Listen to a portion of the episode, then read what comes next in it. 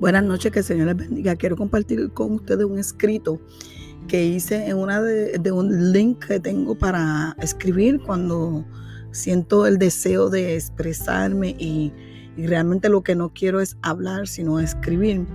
Y se titula La vida es efímera. Hace varios meses que no escribía por muchos motivos.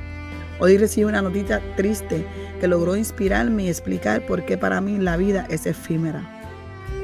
Recuerdo vivir una vida muy agitada, acelerada, en donde no tenía tiempo de ver muchos detalles y no disfrutaba de lo que me rodeaba. Hay una historia en la Biblia con la cual me identifico y es cuando Jesús le dice a Nicodemo que debemos nacer de nuevo y él le pregunta, ¿acaso puede uno entrar en el vientre de la madre siendo viejo? Y Jesús le dijo, el que no naciere del agua y del Espíritu no podrá entrar en el reino de los cielos. Juan capítulo 3, versículo del 3 al 6.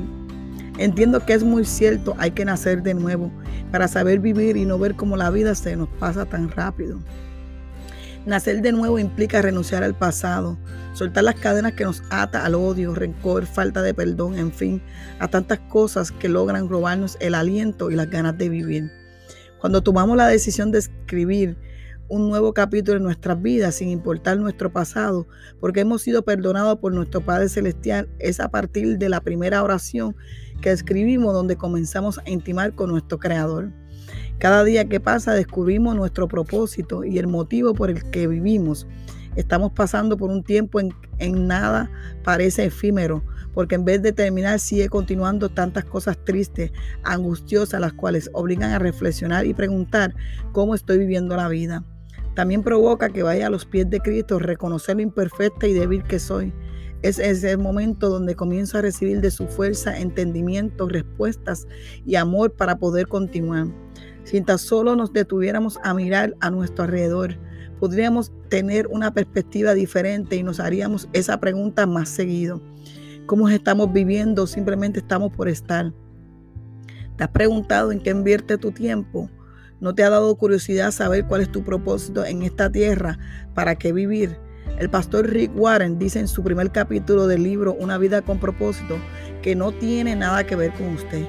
El propósito de su vida es excesivamente mayor que su realización personal, que su paz mental e incluso que su felicidad. Es excesivamente mayor que su familia, que su profesión y que sus mayores sueños y ambiciones. Si quieres saber por qué fue puesto en este planeta, tiene que empezar con Dios. Usted nació debido a su propósito y para su propósito. La búsqueda del propósito de la vida ha dejado perpleja a la gente por miles de años. Es, esto es porque normalmente empezamos en el punto de partida equivocado nosotros mismos. Nos hacemos preguntas egocéntricas como ¿qué quiero ser yo? ¿Qué debería de hacer con mi vida? ¿Cuáles son mis metas, mis ambiciones, mis sueños para mi futuro? Pero enfocarnos en nosotros mismos nunca nos revelará el futuro de nuestra vida. La Biblia dice, Dios es el que dirige la vida de sus criaturas, la vida de todos está en su poder. En medio de tantas cosas buenas y malas debemos reflexionar y tomar decisiones que transformen nuestra vida.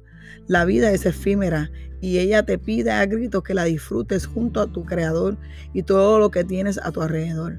La vida se va rápido, donde no tenemos tiempo que perder, sino borrar y continuar escribiendo capítulos nuevos, amaneceres donde contemos sueños realizados, experiencias vividas, triunfos, fracasos, los cuales nos enseñó a vivir y empezar y expresar lo hermoso del amor, en fin, tantas cosas que podemos escribir para dejar plasmado en letras nuestra vida. Jamás podremos ocultar, negar e impedir las tribulaciones, problemas, tristezas, pero sí podemos sacar de ella una enseñanza que nos enseña a vivir para no continuar desperdiciando el tiempo. Aprovecha cada momento de tu vida porque puede ser único e irrepetible. Gracias por escucharme. Dios les bendiga.